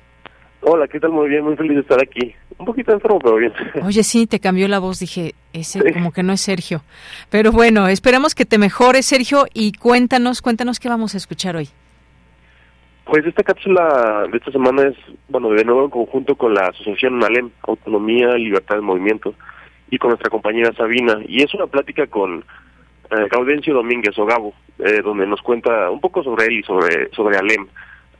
Y habla sobre qué es lo que nos motiva o nos mueve a todas las personas para, para no quedarnos como estancados. Y bueno, dentro de la cápsula también se comparten fragmentos del poema Lo que lamentas por Sheila Black. Muy bien. Oye, pues vamos a escucharla y si te parece bien la comentamos eh, después de esta Sí. sintonía. Sí, sí, claro. Muy bien, adelante. Yo era una persona convencional, era, trabajaba muy contento, eh, ya estaba yo realizado, ya tenía yo una familia. Desgraciadamente el día 11 de mayo a las 6 de la tarde tuve un accidente en una camioneta donde choqué. Afortunadamente mi familia salió con perfecto estado, gracias a Dios, y yo tuve la colapso en la columna vertebral. Él es Gabo y nos comparte un poco de sí mismo. Después del accidente, los amigos se acercaron a mí y fueron los que me impulsaron a seguir adelante, los amigos y mi familia. Del 2011 hasta el 2020 eh, tuve un trabajo de criador de gallos de pelea, donde mi familia me apoyaba y éramos un equipo por ese lado en ese empleo. Pero ahí este, tomaba, fumaba, me desvelaba, prácticamente no estaba luego en mi casa. Nunca eh, me sentí realizado como una persona con discapacidad y como que no me, me- no me valoraba ni a mí mismo, o sea, yo mi cuerpo de- no, no, nunca lo aprecié como lo aprecio ahora. Sentirme como la exiliada que creía ser. prisionera en un cuerpo extraño, como alguien encarcelada en una tierra lejana, obligada a hablar una lengua desconocida que pesaba en la boca, una boca llena de piedras. ¿Y de qué manera llegaste a desarrollar aprecio por ti y por tu cuerpo? Afortunadamente eh, empiezo al deporte, me invitan a los nacionales y los estatales y, y, acepto y empiezo a entrenar con personas con la misma lesión que yo, con esa misma discapacidad. Fue un giro total también por, volvemos a lo mismo, por mi propia salud. Y ellos me enseñan más a ser un poquito más sensible o, o, tener un poco más de empatía con la gente con discapacidad. Y entonces Alén, Enchúlame la silla, fue a nuestro municipio Llevamos a reparar nuestras sillas con ellos y mientras reparaban mi silla, los obvios nos dijeron, va a llevar un proceso aproximadamente de 4 a 5 horas. Y me invitaron a participar, que si podía yo apoyar y claro, yo acepté. Y ahí fue donde, donde yo me enamoro de, del trabajo más que nada. Ahora yo llevo aquí trabajando ya seis meses. ¿Y qué es lo que más te llena de tu trabajo? Yo el mayor fruto, el, el, lo que me hace estar aquí, es la alegría de cuando nosotros entregamos una silla y verle las sonrisas a la persona y, de decir, wow, esa es mi silla. El, el, agradecimiento, todos los deseos que nos desean las personas, eso es lo que me hace ser aquí y echarle muchas ganas al trabajo. Y Alem, pues ya lo de cada quien es una asociación donde sí se apoya.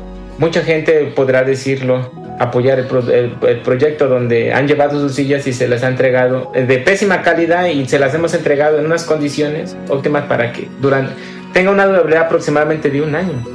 Ese cuerpo que tanto intentaron reparar, enderezar, era simplemente mío y lo amaba como tú amas a tu país, al terreno conocido, los árboles descuidados, el olor a césped cortado, hasta las flores sin nombre a tus pies. Decirle ¿no? a, a las personas que están eh, a lo mejor sufriendo por la discapacidad, que sepan que no, no es el fin del mundo, el día que me dijeron que quedaba yo en silla de ruedas, se derrumbó todo porque pensé que, pues ahí se había acabado todo y es mentira. Es mentira, eh, hay una vida y podemos ser felices al 100% en plena, en todo, en lo pleno, todo podemos ser felices nosotros. La persona que se encuentra ahorita en condiciones de discapacidad y no se sienta feliz, puede venir un día a visitarnos aquí, aquí lo esperaremos nosotros y que se dé cuenta que nosotros no dependemos de ninguna persona, somos libres autónomamente y y ojalá y puedan. Aquella persona que diga que no puede, ojalá puede y nos venga a ver. Y nosotros le inyectemos un poquito de adrenalina y diga, ah, sí se puede. Aquí lo esperaremos y con los brazos abiertos y nunca se va a discriminar a una persona en nuestra condición. Bien, pues muchísimas gracias, Sergio David. Creo que escuchar, escuchar esta voz que pues nos inspira, por supuesto, también eh, las necesidades especiales a veces, que desde ahí también nos dan ánimo, nos dan ánimo, no solamente nosotros damos ánimo, sino también que nos dan ánimo. Una silla de ruedas no impide una vida plena, por ejemplo. Sí, justo. yo tuve la oportunidad de, acompañarlos en uno de estos programas que tienen de Enchulame la Silla. Y todos ahí, eh, tanto Gabo como eh, Rosy, que también estuvo en una cápsula anterior, y, y, muchos más. Uh, pues sí, toda la actitud que tienen ahí y, el, el, trabajo que hacen para ayudar para preparar las sillas, pues es muy importante. Y, y con una muy buena actitud, entonces, pues sí, quisiera agradecerle a, a, a Gabo, a. a Alem, eh, también a, Sabina y bueno, así que pagaré la cápsula a mis compañeras Ana y Vania que me, que me apoyaron. Claro, por supuesto que un, un accidente de esta magnitud nos, nos cambia la vida en muchos sentidos y hay gente que pues bueno, quizás no tiene toda esa fortaleza o no ha encontrado el camino para para esa fortaleza espiritual y también física, pero siempre hay alguien que nos puede ayudar y además pues sentir esa necesidad de vida por encima de cualquier cosa. Debe ser por supuesto muy difícil, pero aquí un ejemplo y ya escuchábamos eh, su voz de que se puede, se puede lograr eh, tener y seguir teniendo una vida plena pese a un accidente, pese a una situación que el destino o que la vida nos, eh, nos acercó desafortunadamente. Sí, sí, la importancia de la comunidad ante, sobre ante todo esto. Exacto, esa comunidad, esas porras, por decirlo de alguna manera, de esa gente que hay alrededor y que también nos inyecta esa ese, ese ánimo y a su vez estas personas también con necesidades especiales que también pueden ser nuestros y nuestras guías. Muchas gracias David, Sergio David por esta por esta colaboración y saludo ahí a todas y todos los poetas errantes. Sí, muchas gracias también. Hasta luego, un abrazo y que te mejores. muchas gracias. Nos Hasta luego, Sergio David y esta sección de Poetas Errantes. Esta es una producción de poetas errantes, unidos con la poesía y el corazón. Algo en ti me es muy familiar.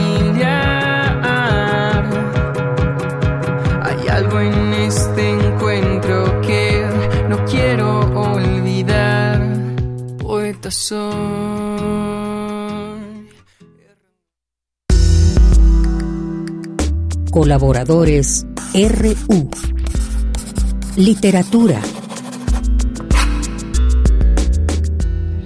Bien, pues entramos ya a esta sección de literatura aquí en Prisma RU de Radio UNAM y hoy se encuentra aquí vía telefónica Gabriela Ardila, ella es coordinadora de la Escuela de Escritura de la Dirección de Literatura y Fomento a la Lectura. ¿Qué tal Gabriela? ¿Cómo estás? Buenas tardes.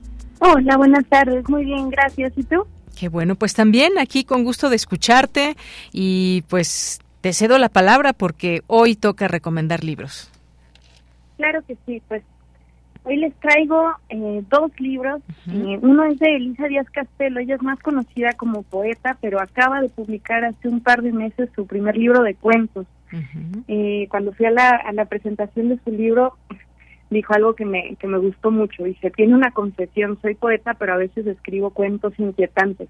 Y ciertamente este libro de 12 cuentos publicado en Elefante Editorial, les digo que este año, está lleno de cuentos inquietantes. Es esta, mm, son estos personajes que se buscan un poco a sí mismos, pero se pierden en lo desconocido. Como que todos son ambientes entre una luz muy clara y de pronto empieza a tornarse la oscuridad sin que uno se dé cuenta muy bien de cómo pasó. Entonces, te los recomiendo muchísimo. Eh, creo que lo pueden encontrar ya prácticamente en todas partes, pero son estos cuentos que vienen como lo cotidiano, lo normal, y de pronto como que en el rincón está esa sombra, esa oscuridad, esa intriga que lleva a los personajes a hacer algo distinto a lo que pensábamos que eran en un inicio del texto. Entonces, creo que es un buen libro para empezar a acercarse un poquito a la temporada de Halloween también y el regreso a clases que también siempre es un poco turbio y cotidiano. así es, así es. Bueno, pues ahí está esta primera recomendación de Elisa, Elisa Díaz Castelo, que además, bueno, pues ganadora del Premio Bellas Artes de Poesía Aguascalientes 2020 por el reino de la... Eh, el reino de, este mundo. Exactamente, y del Premio Bellas Artes de Traducción Literaria en 2019 por Silo Nocturno. Y ella, ella les digo, ya tiene tres libros de poesía y este es su primer libro de cuentos. eh, se tardó 10 años en escribirlo, pero vale, son 12 cuentos que cada uno vale muchísimo la pena. Además son cortitos, entonces en esos trayectos, en el metro, esperando algo, cualquier cosa, se leen delicioso. Bueno, pues ahí, aquí ya tomamos esta recomendación. ¿Qué otra, Gabriela? Y el otro es Los Nombres Propios de Marta, Nombres Propios de Marta Jiménez Serrano, editado en sexto piso en el 2021. Esta es una novela entre autoficción y más ficción. eh, lo pensaba porque justo es como el regreso del verano y tiene como mucho estas escenas veraniegas de la juventud, de la niñez, de estos momentos en los cuales uno como que se desprendía de todo. Pero es una novela muy interesante porque es la voz, bueno, son dos voces, es la voz de la, de la autora, bueno, de la autora, personaje, y de su mejor amiga que se llama Belaundia Fu. Y entonces son dos voces que convergen y platican entre ellas sobre como la niña, la voz de la niña y la voz de la razón, que es esta mejor amiga que se la pasa como aconsejándola y diciéndole cosas. Entonces es una manera bonita de volverse a ver dentro de la infancia, la adolescencia, las tardes de verano, las vacaciones. Ya sé que ya se acaban las vacaciones, pero ¿por qué no retomarlas en un libro? Y es un libro muy luminoso, con estas escenas de alberca, de rodillas raspadas, de helado, de familia, no sé. Es un libro muy lindo que la verdad vale mucho la pena y creo que es una autora, esa es su primera novela y acaba de publicar un libro de ensayos que se llama No todo el mundo que también vale mucho la pena. Entonces creo que son de estas autores jóvenes, autoras jóvenes, que hay que seguirles la pista y, y mantenerse en esta actualidad literaria. Oye, pues qué bien, se antoja muy divertido este, este libro y ya descubriremos quién es, como dijiste, Belaundia Fu, ¿verdad? Belaundia Fu. Belaundia Fu. Es un nombre muy raro, entonces es muy simpática ella. Exacto, entre, pues bueno, por la temática que nos dejas entrever de amistad, de aventuras, eh, a veces las cosas que no salen como uno lo planea, pero bueno, pues mejor eh, descubran en este libro los nombres propios, que es lo que nos dice la autora. Y bueno, pues entonces ya tenemos estas recomendaciones. Muchas gracias, Gabriela. ¿Algo más que nos quieras comentar o por ahí algún Pues otro este- libro? Ya este fin de semana, Sí. ya empezó Filuni. Ya empezó hoy. Eh, ya empezó Filuni, entonces este fin de semana va a haber muchas presentaciones, no se lo pierdan, vayan, dense una vuelta, encuentren descuentos. Eh, de la Dirección de Literatura tenemos tres presentaciones, entonces pueden buscarlas por ahí. Tenemos la presentación de la antología de la Escuela de Escritura, eh, un libro que ya les había recomendado yo de Violeta Orozco, que es como recorrer Sí. una ciudad sin despertarla. Entonces vayan, dense una vuelta y, y yo sé que la van a pasar muy bien. Perfecto. Bueno, pues ahí seguimos insistiendo en esta invitación a la Filuni. Gracias por las recomendaciones, Gabriela, y nos escuchamos pronto. Quien quita y hasta Claro nos sí. encontramos por ahí en la Filuni. Claro que sí, perfecto. Muchas gracias a ti. Un abrazo, hasta luego. Un abrazo, hasta luego. Gabriela Ardila, ella es coordinadora de la Escuela de Escritura de la Dirección de Literatura y Fomento a la Lectura. Y como les decíamos, ya empezó Filuni hoy y hasta el 3 de septiembre, hasta el próximo domingo, así que no se la pierdan ahí en el Centro de Exposiciones y Congresos de la UNAM. Ahí pueden seguir también esta cuenta de arroba libros UNAM en sus redes sociales para que eh, estén al tanto de todo lo que va pasando en Filuni, en esta feria, pero también consulten la programación porque seguramente van a encontrar algunas temáticas que les puedan interesar y que puedan estar ahí presentes y que disfruten estas conversaciones. Hay encuentros, jóvenes editores, bibliotecarios, seminario, talleres, eh, muestras de cine y más, así que pues no dejen de asistir a esta feria que ya les dejamos aquí la invitación. Continuamos. Cultura RU. Vamos ahora a Cultura con Tamara Quirós. Qué gusto saludarles a través de estas frecuencias universitarias. Esta tarde hablaremos de una propuesta que se titula Unicidad Abraxorama, una exploración participativa que desde la interdisciplina escénica busca que el público, guiado por los artistas, logre momentos cumbre de conexión con ellos mismos y con el todo, convirtiéndose así en co-creadores de una experiencia única. Les comparto que Unicidad Abraxorama se estará presentando este fin de semana en el espacio de Sensorama ubicado en Zacatecas número 155 en la colonia Roma. Y para platicarnos más de cómo surgió este proyecto, nos enlazamos con Héctor Delfín, él es director de Sensorama. Héctor, platícanos cómo surge Sensorama y también este proyecto Unicidad Abraxorama. Pues sí, Tamara, mira, hace 25 años empezamos con Sensorama, una, un lugar donde se hacen experiencias multisensoriales. En aquel entonces, bueno, lo hacíamos primero con los ojos vendados, la gente pasaba, era un teatro sensorial, en esa época pues no lo consideraban teatro. Tú cuentas una historia y una dramaturgia sensorial, por ejemplo, la que más eh, ha durado, que se llama Cuatro Elementos, entrabas a tierra, agua, viento y fuego, pero no como siempre entras al teatro que te sientas y ves la obra delante, sino que tu cuerpo es el escenario. Entrabas, te van llevando los actores, hay sabores, hay texturas. Cuando viene, por ejemplo, el sonido de la lluvia, llueve en la sala, entonces estás rodeado de la experiencia y tú estás dentro de la experiencia. Sí empezó todo con los ojos vendados, luego hicimos con gogles, también ahora el color, solo veías rojo o azul, entonces era parte de la dramaturgia sensorial. Y bueno pues ahora ya estamos con esto que es Unicidad Abraxorama que esta obra eh, muchos de sus elementos ahora son pues tecnológicos como por ejemplo tenemos mapping con 180 grados de, visuales. Luego ya te ponen los gogles sensoriales. Hay vestuario sensorial que se va a activar en ciertos momentos durante la obra. Sabores texturas aromas esto es lo que hace diferente de que vayas como a un museo de estos nuevos que hay de inmersión. Aquí eh, hay una, una historia y la historia que estamos presentando se llama Unicidad Abraxorama, la cual trata de que estamos buscando a través de la tecnología regresar a nosotros mismos, al abrazo primordial. Es muy interesante cómo ahora pues la tecnología que parece que nos acerca también nos aleja.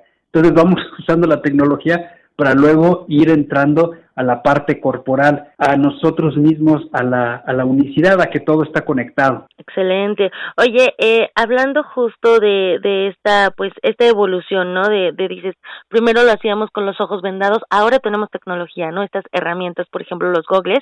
Eh, ¿Cómo ha sido para ustedes, pues, toda esta experiencia, este camino para crear, por ejemplo, estas eh, exposiciones que se dicen inmersivas, pero realmente lo que ves solamente son pantallas, ¿no? Y con ustedes, por ejemplo, hay una guía y hay una historia.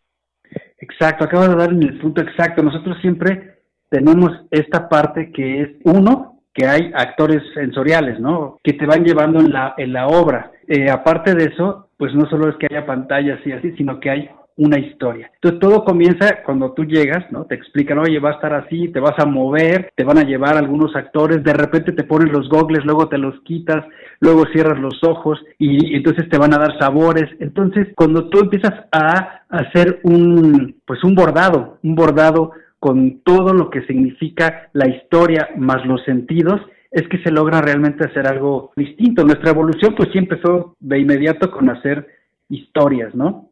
Y bueno, pues ahora como va la, la tecnología, pues empezamos nosotros a ver cómo incorporábamos la parte tecnológica dentro de la dramaturgia sensorial.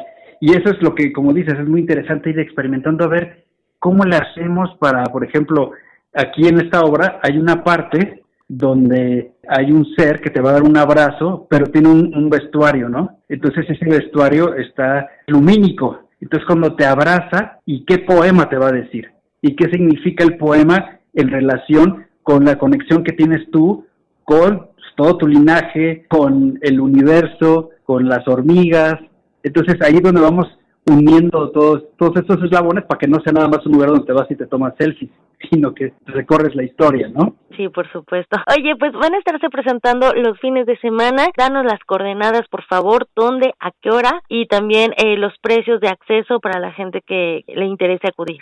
Ok, pues mira, vamos a empezar con, con cuatro fechas, porque también esto es parte de México en escena, ¿no? Que es eh, parte del FONCA, con lo cual pudimos, pues ahora sí que hacer nuestra sala multimedia y multisensorial. Multimedia, porque te digo, ahora ya tenemos los proyectores que hacen el, mapping y todo el rollo. Eh, yo creo que va a ser de las primeras salas multimedia, pero al mismo tiempo multisensorial con, como hablábamos, dramaturgia, ¿no? Entonces nada más quería especificar eso, que pues, contarles que estas cuatro fechas, este, para empezar, pues es por esto que tenemos de México en escena, es en, la colonia Roma, Sensorama está en la colonia Roma, este, Zacatecas 155 y las fechas en septiembre, el sábado 2 y el domingo 3 a las 15 y 18 horas, tanto sábado como domingo. Y bueno, como es un, una presentación especial, un estreno, va a costar 200 pesos. Normalmente cuesta 450, entonces hay que aprovechar esto. Pero bueno, pues estamos aquí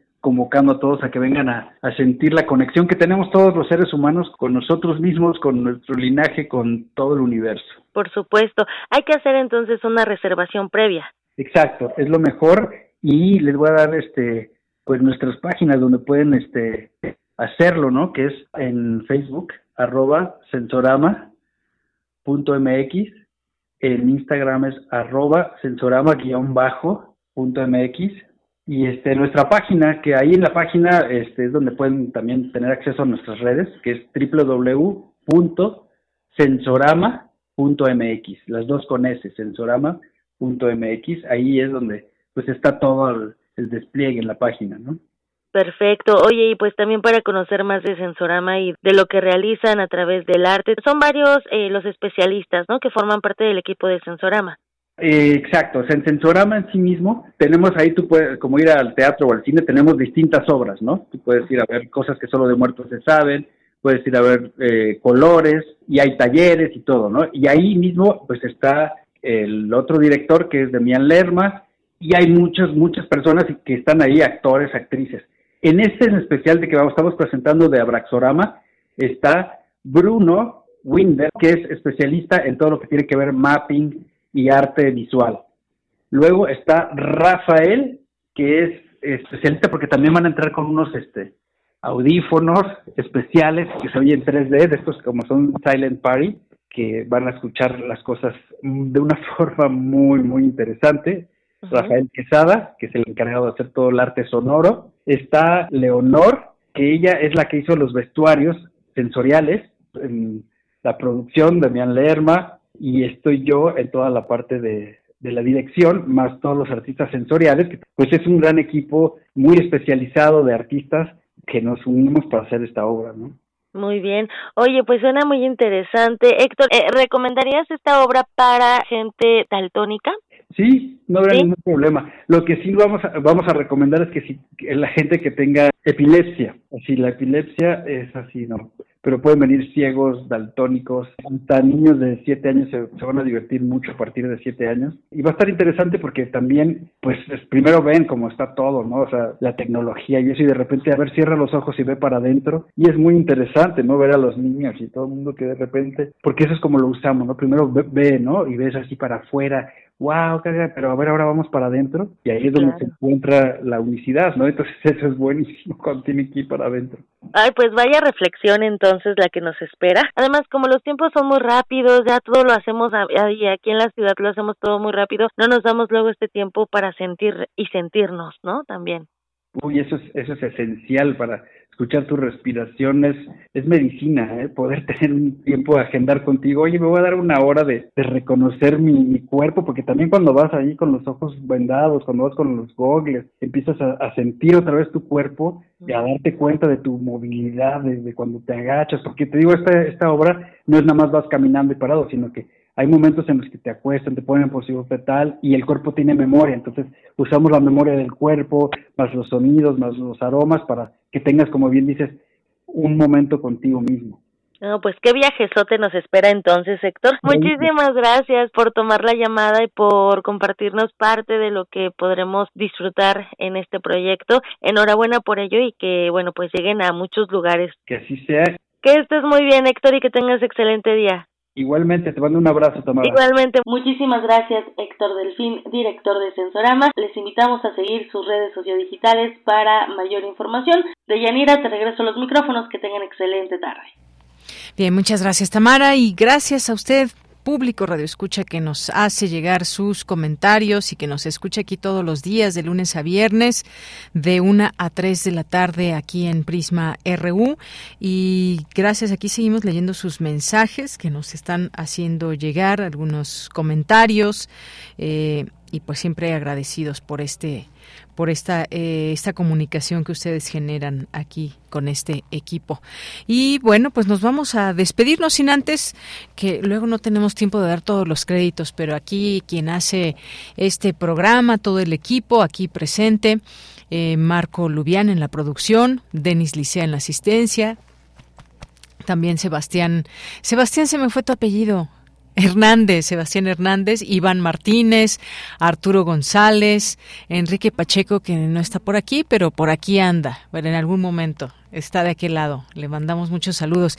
Y aquí en el micrófono se despide de Yanira Morán, todo el equipo, ya saben, reporteras, redactores, todo aquí. Les mandamos muchos saludos y ojalá que pues nos, nos sigan acompañando. Vienen momentos intensos en la información, en la parte política, también universitaria, con muchas ferias aquí que tenemos, siempre oportunidades que se van abriendo, eventos, ferias y más, festivales, cine, teatro, de todo un poco en nuestra UNAM. Así que fíjense que nos vamos a, nos vamos a despedir con, eh, a ver, ya tenemos aquí por aquí la información, que eh, Charles Christopher Parker eh, conocido como Charlie Parker, que fue un saxofonista y compositor estadounidense de jazz.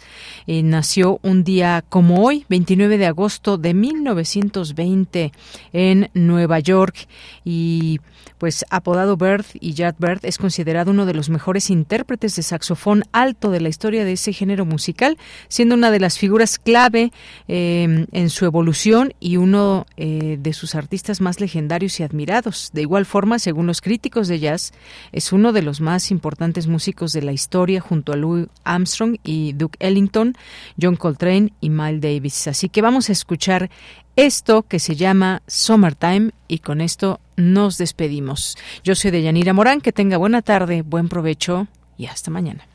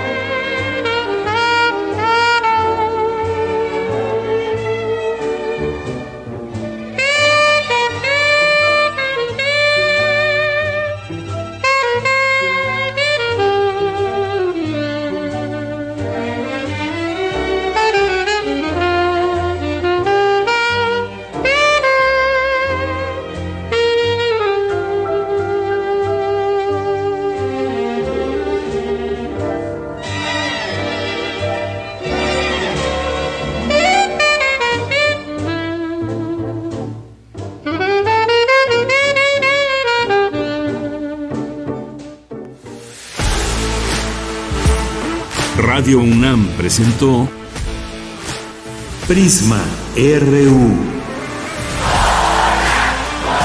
Una mirada universitaria sobre los acontecimientos actuales. Prisma RU. Relatamos al mundo.